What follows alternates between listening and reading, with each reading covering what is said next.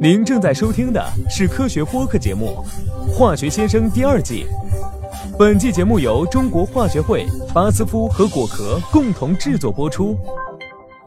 我是一会儿约了朋友唱 K，先来录音棚开开嗓的巴小波 Bob。今天我们继续聊和空气有关的话题。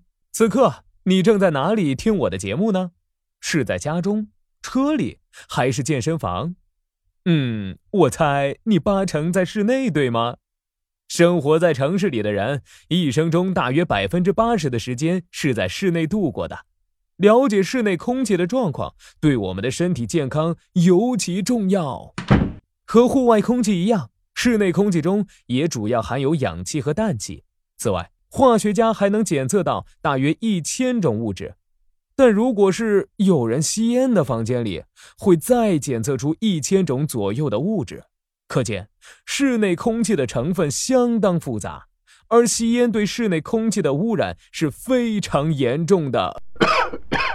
室内的空气污染物可以按照来源分为两类，一类是从户外进入室内的污染物，我们在上一期《化学先生》中已经聊过；另一类室内空气污染物是由室内的物品产生的。主要包括甲醛、苯、氨、氡、颗粒物等，让我们逐一认识它们。甲醛一般是从家具的板材及装修辅助材料使用的粘合剂，以及窗帘、布艺沙发等合成织物中释放的。甲醛是具有刺激性和窒息性的气体，对黏膜、呼吸道、眼睛和皮肤有强烈刺激性，甚至会致畸、致癌。苯一般是由室内装修使用的油漆。涂料和胶粘剂释放的苯对皮肤和黏膜有刺激作用，可引起皮炎和黏膜出血；对中枢神经系统有麻痹作用，也是一种致癌物质。氨主要是由混凝土添加剂，如防冻剂和装饰材料中的添加剂产生的。氨是无色、具有强烈刺激性气味的气体，对上呼吸道有刺激和腐蚀作用。氡主要是从建筑用的土。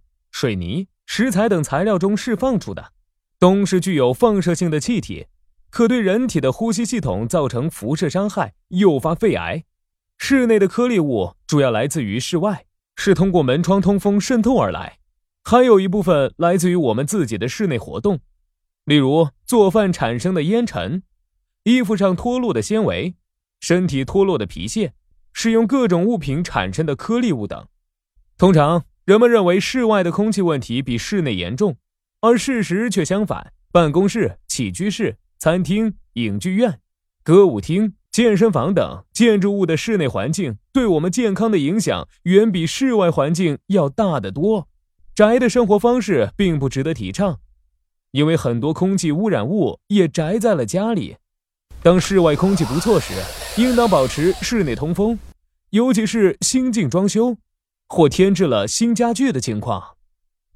对了，我们的每一次呼吸中还有可能含有别人呼吸过的空气成分，所以当我们患上流感时，也应该戴上口罩，以免传染给周围的人哦。好了，今天的化学先生就聊到这里。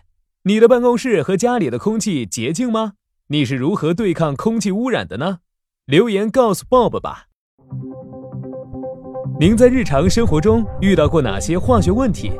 欢迎向化学先生提问。